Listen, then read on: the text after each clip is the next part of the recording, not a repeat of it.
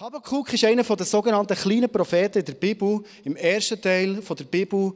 Und er ist ein Prophet, der eigentlich ganz anders ist als alle anderen Propheten.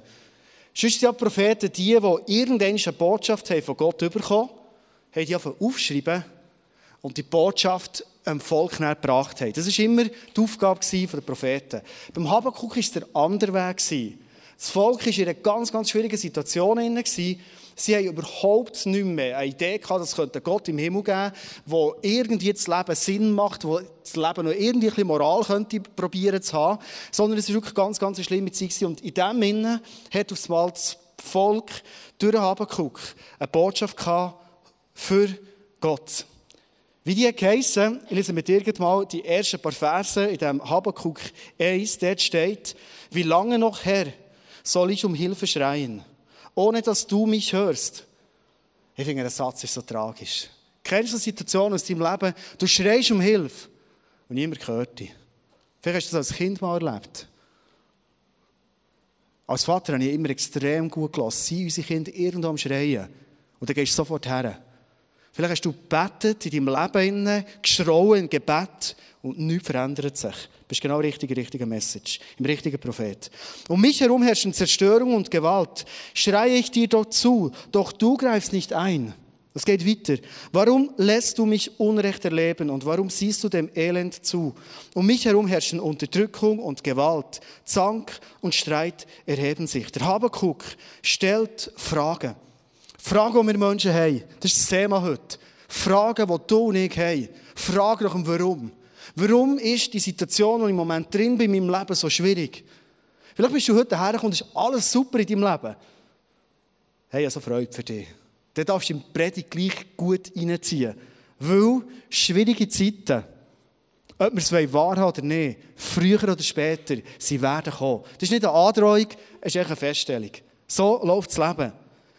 Fragen, warum das Schwierige, oder fragen auch, hey, wie lange soll es noch gehen? Ich mache es dann nicht mehr. Vielleicht bist du heute da und sagst, hey, pff, ich mache nicht mehr. Der Habakuk hat es gehabt. Der Prophet Habakuk ist sehr spannend, weil oft haben wir ja so Schwierigkeiten, kennen wir, wo wir gleich wissen, irgendwann kommt es ja dann gut, oder? Das ist so ein bisschen unser Hollywood-Denken, das wir haben. Wir schauen einen Film, der fährt irgendwie an und dann gibt es ein Problem im Film, meistens irgendwie eins so, aber am Schluss kommt es ja praktisch immer gut. Das ist so unser Hollywood-Empfinden, das wir haben. Aber auch Hollywood, er noch per Emoji, der macht ja gerne Rätsel, habe ich gehört.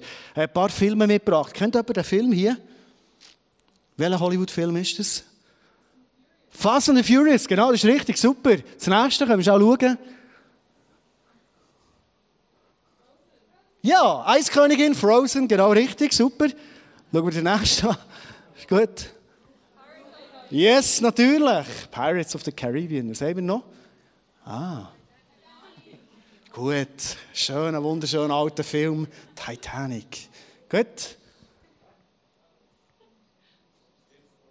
Yes, James Bond. Kommt am Schluss immer gut. James Bond, oder? Den, den, den, den, immer gut am Schluss. Hollywood. Okay, ist zwar nicht Hollywood, aber schon so ein Film. Gut. Das? Yes. Dschungelbuch. Geht neu draussen. Cool. Und das? Ja, genau. Wir haben wieder den Gandalf. Genau. Super. Also, ein paar haben da, glaube ich, acht Punkte oder mehr geholt. Das ist äh, gut. Danke, schaut ihr so viele Filme. Das ist äh, gut, zum Bilden zu sein und vielleicht für andere auch noch.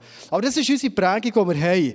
Wir kennen Schwierigkeiten, aber wir warten darauf, wir wissen, irgendwann kommt es möglichst gleich wieder gut. Das ist unser Hollywood-Denken. Und bei Predigten ist es sehr oft auch, oder? Du kommst in die Kirche, du hast keine Ahnung, was für ein Thema kommt, du darfst auch nicht fragen, welches es ist, du bekommst einfach eins.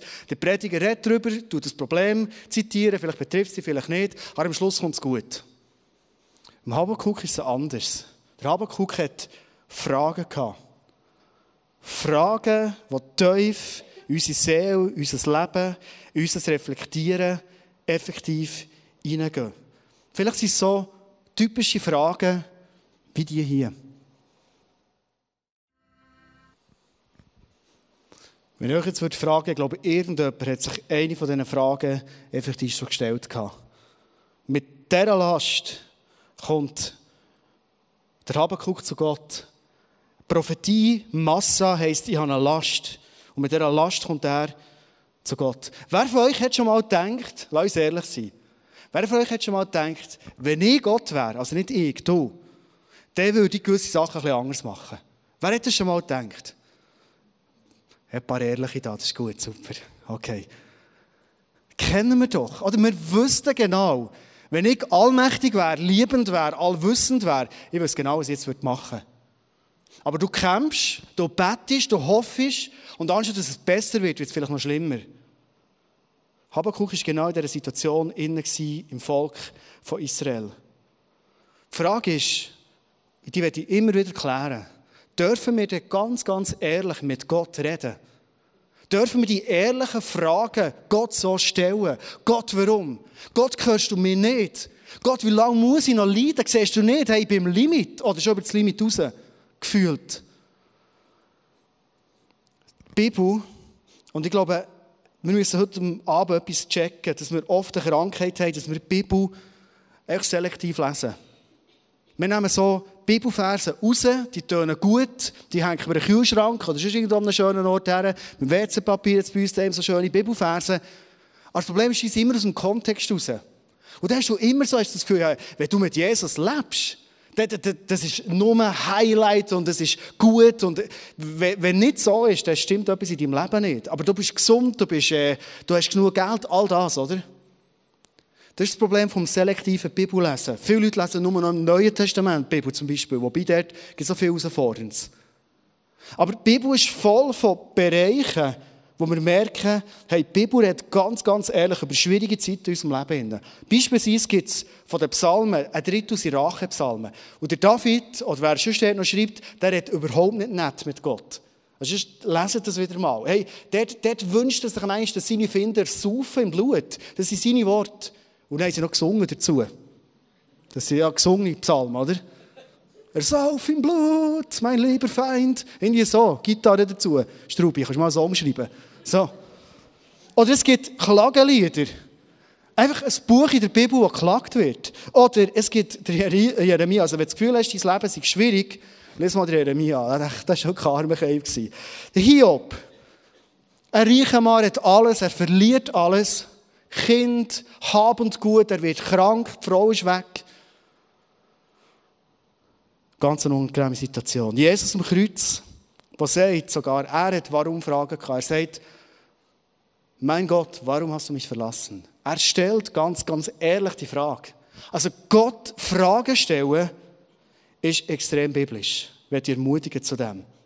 Wenn wir so in schwierigen Situationen sind, gibt es eigentlich zwei Möglichkeiten, die wir haben. Das eine ist, wir fangen mit Gott an feilschen und kämpfen. Oder vielleicht laufen wir sogar von Gott fort und wir sagen, hey, das ist, das geht einfach nicht. Also Gott, wenn du doch so, so wunderbar bist, so ein guter Vater bist, warum laufst du so in meinem Leben? Das ist eine Möglichkeit, die wir haben. Das andere ist aber oft auch, in dem Moment, wo es uns nicht gut geht, wir wünschen uns Umarmungen. Ich werde noch gerne umarmt. So, hättest du vielleicht nicht gedacht, aber noch gerne manchmal meine Frau mich umarmt. Oder auch meine Kinder. So, ich tue gerne umarmen. Umarmen in dem Moment, wo es dir nicht gut geht oder Schwierigkeiten bist. Ich weiß nicht, ob du hast gewusst, Habakkuk bedeutet zwei Sachen. Gott umarmen, spannend, und mit Gott ringen. Also eigentlich ermutigt der Habakkuk uns, genau die zwei Sachen zu tun. Umarmen und kämpfen und ringen. Es ist heute eine Predigt, die gut ist, wenn wir ein bisschen mitzudenken. Vor allem, die ja gerne denken. Hast du dir schon mal überlegt, warum wir eigentlich genau die Warum-Fragen an Gott haben?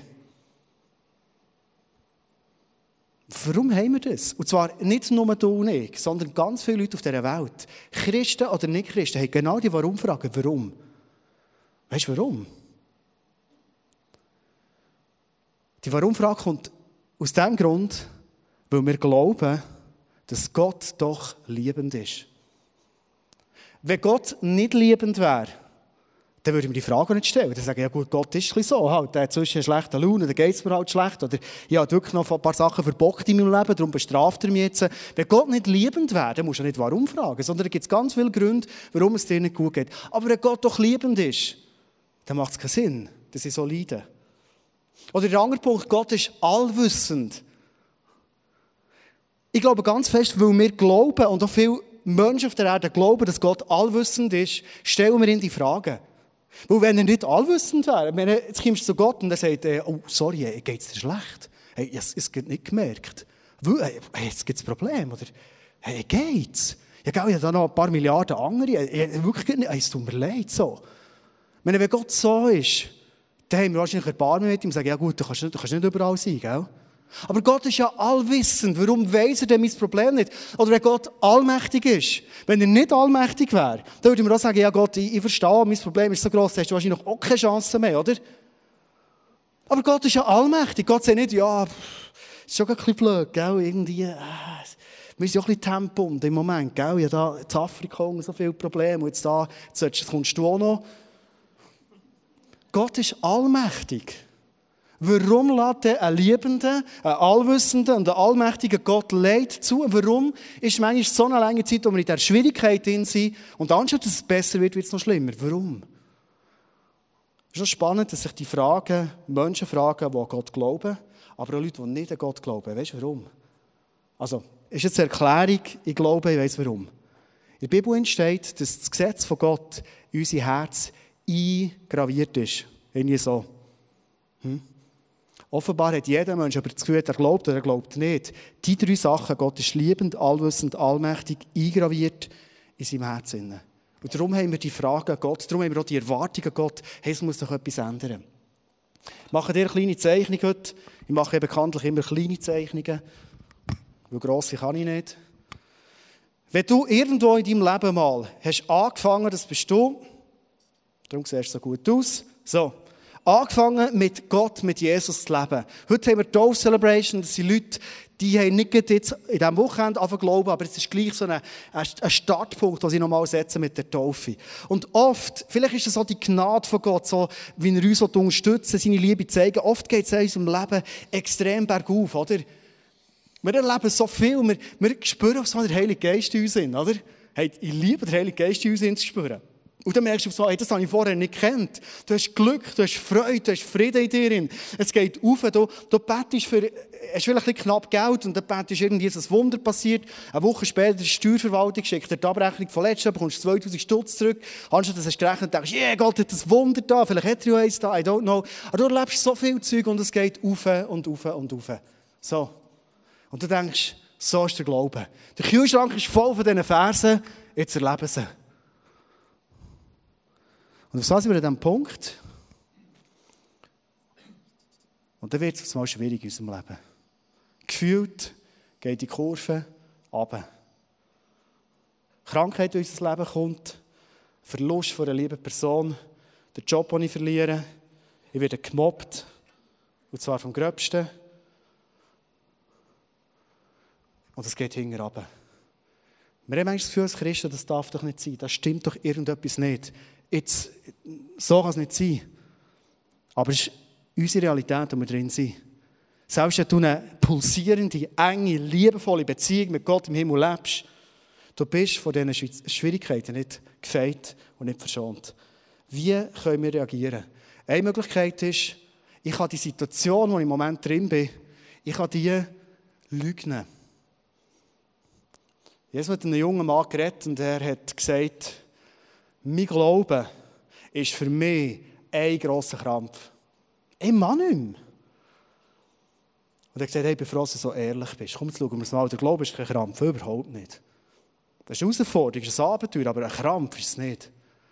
Nehmen wir zusammen das anschauen. Und ich habe gemerkt, ihnen hat es mega Mut gebraucht, ganz grundsätzliche Fragen. Was habe ich denn bis jetzt gelebt mit Gott? Was habe ich bis jetzt geglaubt? Was habe ich für ein Bild von dem Gott im Himmel? Die zu stellen. Und es hat einen mega Mut gebraucht. Er hat gewusst, hey, es könnte sein, dass ich auf einmal Sachen entdecke an Gott, die ich das Leben lang noch nie gesehen habe. Es kann sein, dass vielleicht mein ganzes Glaubensgebäude völlig durcheinander kommt. Manchmal braucht es Mut, herzuschauen, wenn ich in der Schwierigkeit bin. Es ist manchmal einfacher so zu tun, wie es nicht da wäre. Oder dann gibt es Leute, die sagen, wenn ich richtig glaube, dann bin ich nie krank und mir geht es immer gut. Dann tut nicht der Scheichen weh und sie sagen, es tut nicht weh. Ja. Kopfweh? Kein Kopfweh, nein. Ja, wenigstens so ein bisschen Krebeln, aber... Sie lügen, was sie eigentlich erleben. Und das ist nicht ehrlich. Also immer wieder die Möglichkeit, auf die Reaktion auf Schwierigkeiten ist es verleugnet.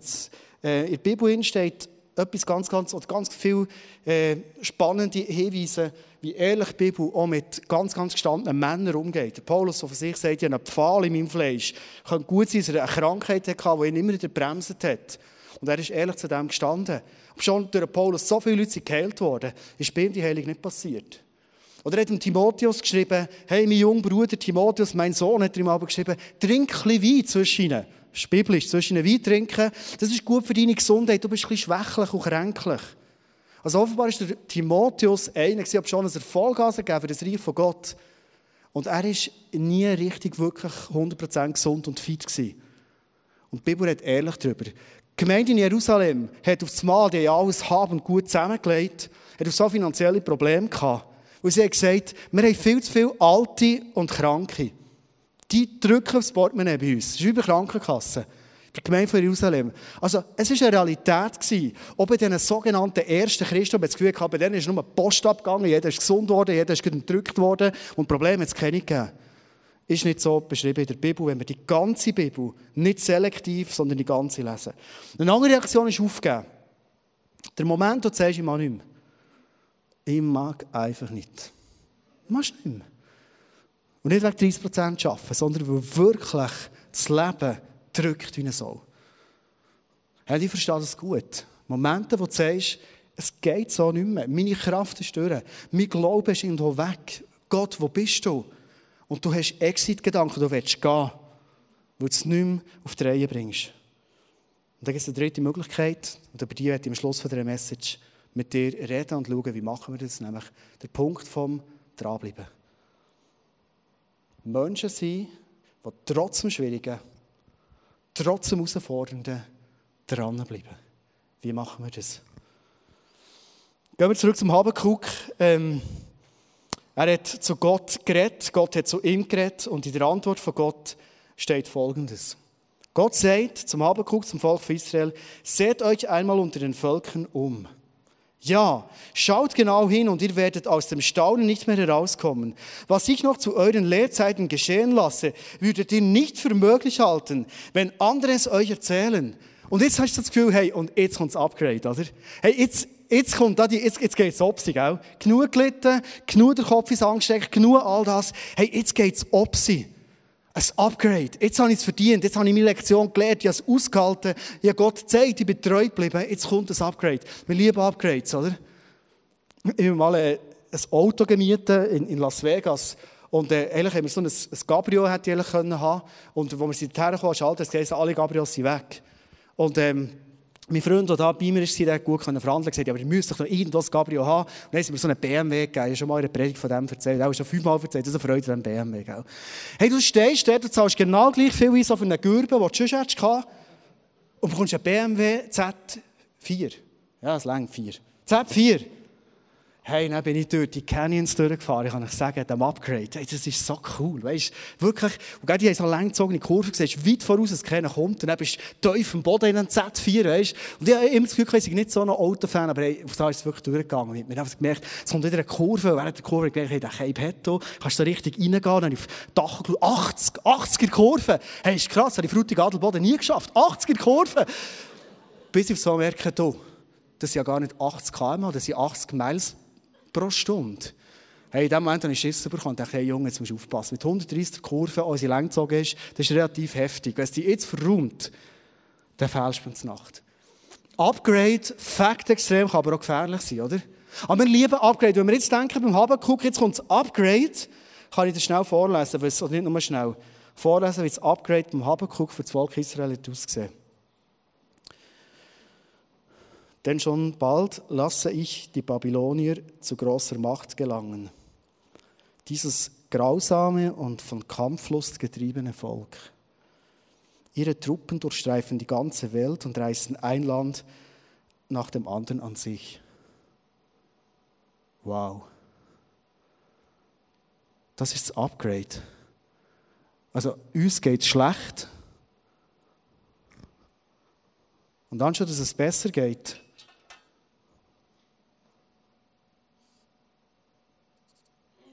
wird es noch schlimmer. Kann das sein? Steht hier so in der Bibel. Warum ist das so? Warum greift Gott in diesem Moment nicht ein? Es ist doch immerhin einmal der Habakkuk, der schreit um das Volk und er gerecht ist. Warum ändert Gott nichts? Ich werde in die Schlussrunde hineingehen von dieser Predigt und mit dir den Fakt anschauen, Gott hat eine andere Perspektive auf unser Leben, als wir haben. Definitiv. Er denkt anders über unser Leben als wir. Wir denken, unser Leben ist dann lebenswert, wenn es immer schön gegen geht. Und das ist cool, wenn es aufgeht. Ich liebe das. Aber vielleicht haben wir auch schon gemerkt, zum Beispiel, wenn man Kinder zieht, Kinder, die immer ein bisschen aufwachsen können und sie haben nie Widerstand. Sie haben nie Schwierigkeiten, die sie aus dem Weg räumen müssen. Sondern alles tut man ihnen auf die Seite, überall hilft man gerade. So. Ich glaube, die haben Helikoptereltern, habe ich mal gehört. So. Das ist ja gleich. Kinder, die so aufwachsen, dass sie Kinder, die werden im Leben nicht bestehen. Die werden nicht mündig werden, nicht stark werden, die werden das Leben nicht meistern können. Die Chance wenigstens ist gross, so wird es sein. Gott hat eine Perspektive über unser Leben, dass er sich wünscht, dass der grosse Plan, den er mit dir und mit mir hat, dass der darf zur Umsetzung kommen. Gott will, dass du und ich eine Frau, ein Mann werden, der mündig, stark und erprobt ist. Das ist der Wunsch, den Gott für dich hat. Es gibt verschiedene Hinweise in der Bibel. Ich werde einen davon mit dir lesen. In Jakobus 1, 2 bis 4 steht, liebe Brüder und Schwestern, betrachtet es als besonderen Grund zur Freude, wenn euer Glaube immer wieder hart auf die Probe gestellt wird. Wenn das lieben wir nicht. Wenn unser Leben, unser Glaube hart auf die Probe gestellt wird. Es hat aber ein Ziel. Ihr wisst doch, dass er durch solche Bewährungsproben fest und unerschütterlich wird. Der Glaube. Diese Standhaftigkeit soll in eurem ganzen Leben ihre Wirkung entfalten, damit ihr in jeder Beziehung und jetzt kommt der Punkt, zu reifen und tadellosen Christen werdet, denen es an nichts mehr fehlt. Wow.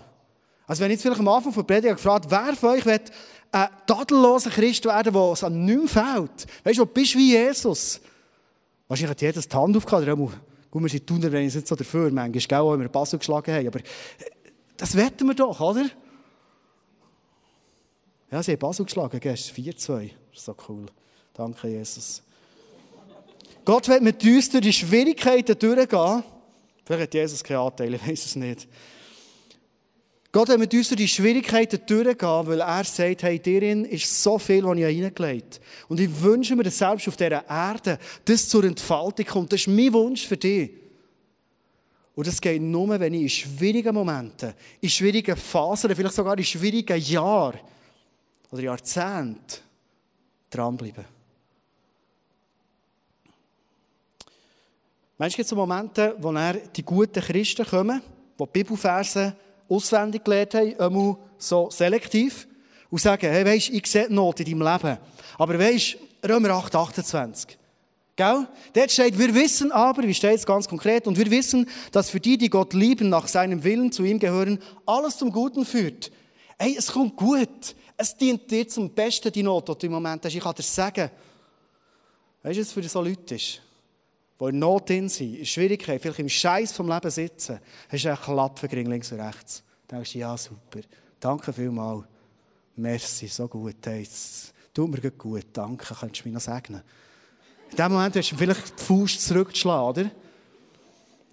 Selektives Bibellesen führt genau zu dem, aber Römer 8 geht noch weiter und dort steht in Vers 29, denn Gott hat sie schon vor Beginn der Zeit auserwählt und hat sie vorbestimmt, seinem Sohn gleich zu werden, damit sein Sohn der Erstgeborene unter vielen Geschwistern werde.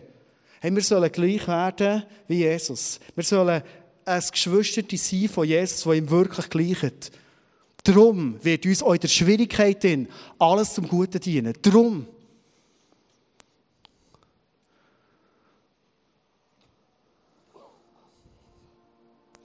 Ich habe vorhin den Hiob erwähnt. Ich weiß nicht, wie gut du den Hiob kennst. Du mal schon den, den, den, den Teil der Bibel gelesen hast oder seine Geschichte gehört hast.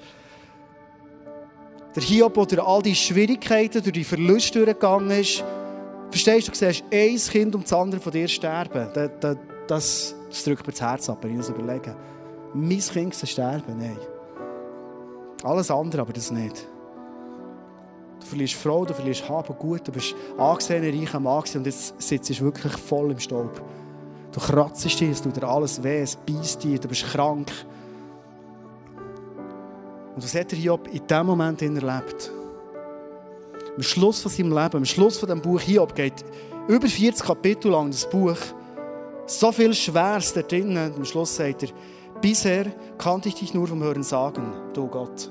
Doch jetzt habe ich dich mit eigenen Augen gesehen. In dieser Not, in, wo du bist, über dem steht das Potenzial, dass Gott sich dir zeigen will, wie er wirklich ist. Und Gott ist in der Not, in, finde ich, habe ich selber erlebt, noch viel spannender als in den Highlights. Die Frage ist nur, was für eine Haltung habe ich, wenn ich in der Schwierigkeit drin bin? Vielleicht ist das die Frage, die du heute Abend jetzt hast, am Schluss der Predigt. Was kann ich tun? Ja, stimmt, ich bin in Schwierigkeit. Ja, ich weiß, es ist schwierig. Ich will die Lösung haben. Vielleicht ist dir sogar die Lösung viel wichtiger, als dass es möglichst gleich aufwärts geht wieder. Ich werde am Schluss einen Gedanken mitgeben, was so ein Lösungsansatz sein könnte. In Offenbarung 2,4 steht, spannend. Aber ich habe gegen dich einzuwenden, dass ihr mich und euch einander nicht mehr so liebt wie am Anfang. Ehrlich gesagt, mit dem Vers Gott, wenn du in der Not drin sitzt und bist, vergiss etwas nicht. Lieb Gott, wie es ganz am Anfang von deiner Beziehung mit ihm schon immer da hast. Lieb ihn mit ganzem Herzen. Oft ist es so, in dem Moment, wo wir in Not sind, in Schwierigkeit sind, sind die meisten Momente, wo wir die Bibel zutun, wo wir Gott den Rücken und denken, oh, ich glaube, ich packe es selber an. Gott sagt dir und mir, bist eine Person, die in der Schwierigkeit mehr liebt, mehr denn je. Zu mir vielleicht sagt, hey, ich glaube, dass du immer noch ein guter Vater bist. Ich glaube, dass du so ein guter Vater bist, dass du dich nicht schämst, nicht scheuchst, in meine Not hineinzuknäulen und mit mir durch das durchzukommen. Und dann wird es passieren, wie im Hiob, dass du Gott erkennst, auf eine ganz andere Art. Ich habe zwei Bilder zum Schluss mitgebracht und Manchmal in der Schwierigkeit innen ist es wichtig, dass unser Blick mega scharf ist und mega bei der Wahrheit ist. Das Bild, das du hier siehst, zeigt einen Räuber mit einem Messer, maskiert. Und du weißt genau, was er zu tun hat und was er machen will. Er will irgendwie berauben, vielleicht will er dich sogar umbringen, I don't know. Aber es ist, es ist Destruktion dahinter, oder? Messer, maskiert, so. Der gute Vater ist anders, das ist klar. Aber das Bild von ihm ist manchmal ganz ähnlich. Nämlich wie das. Maskiert und ein Messer in der Hand. Wie eine Chirurgin oder Chirurg. Was Gott nämlich will, ist, weil er in uns hineinsieht, weil er sieht, was manchmal diesen grossen Plänen und grossen Träumen, dieser Mündigkeit, dem Jesus gleich werden, im Weg steht, wünscht er sich manchmal ungute Sachen in unserem Leben rauszuschneiden. Und ich habe es selber in meinem Leben erlebt. Ganz viel drinnen habe ich selber erlebt. Es passiert in den Momenten, wo du tief bist. Vielleicht sogar in den Momenten, wo du von Teufel ganz tief hineingehst. Wo auf einmal das vorkommt, was wirklich in dir drin ist. Im Erfolg, du kannst so vieles decken in deinem Leben. Aber hier in der Schwierigkeit drin, bist du der, der du bist. Oder die, die du bist. Und die Ehrlichkeit, die Demut, Stolz, der weg ist, ist der Moment, wo Gott wirken in unserem Leben. Glaube, niemandem von uns kommt es Sinn, ins Spital zu gehen und dann kommt der Chirurg mit dem Messer und sagt, hey, äh, auf die Seite, hey, Spitzer, Messer, es geht gar nicht, oder? Oder dann ist es kommt der Jürg Steffen, oder, der da Schläuchchen anhängt und sagt, hey, äh, einschlafen, hey, ich will wissen, es läuft hier. Äh, logisch. Ich weiss, die meinen es gut mit mir. Tut die Operation weh? Ja, mega. Klar, du bekommst da Mittel und Zeug, aber Wahrscheinlich wird es Schmerzen haben. Wahrscheinlich wird es vielleicht schlecht sein, was auch immer. Operation, das ist nicht easy. Das ist ein Eingriff. Aber die Frage ist, lieber der Schmerz dafür Gesundheit, die wieder kommt, viel mehr als jetzt zuvor, oder bleibt das Geschwür in uns innen bildlich gesprochen, wo wir irgendwann dran werden leiden, viel größere Schmerzen dran werden sterben. Gott, als ein guter Vater, meint so gut, dass er sagt, du darfst. Und es nicht als Herausforderung jetzt dir geben oder Aufforderung dir geben zum Schluss, sondern du darfst am Tiefpunkt von deinem Leben proklamieren und sagen, ich glaube, dass du ein guter Vater bist. Und dann wird auf so das Herz ganz anders, es wird offen. Ich habe Gott noch nie so intensiv gehört reden, in mein Leben, so klar, wie ein Dialog, wie zwischen zwei Freunden, wie der, als ich hier war. Manchmal sehne ich mich sogar nach diesen Dialog in dieser Qualität wieder.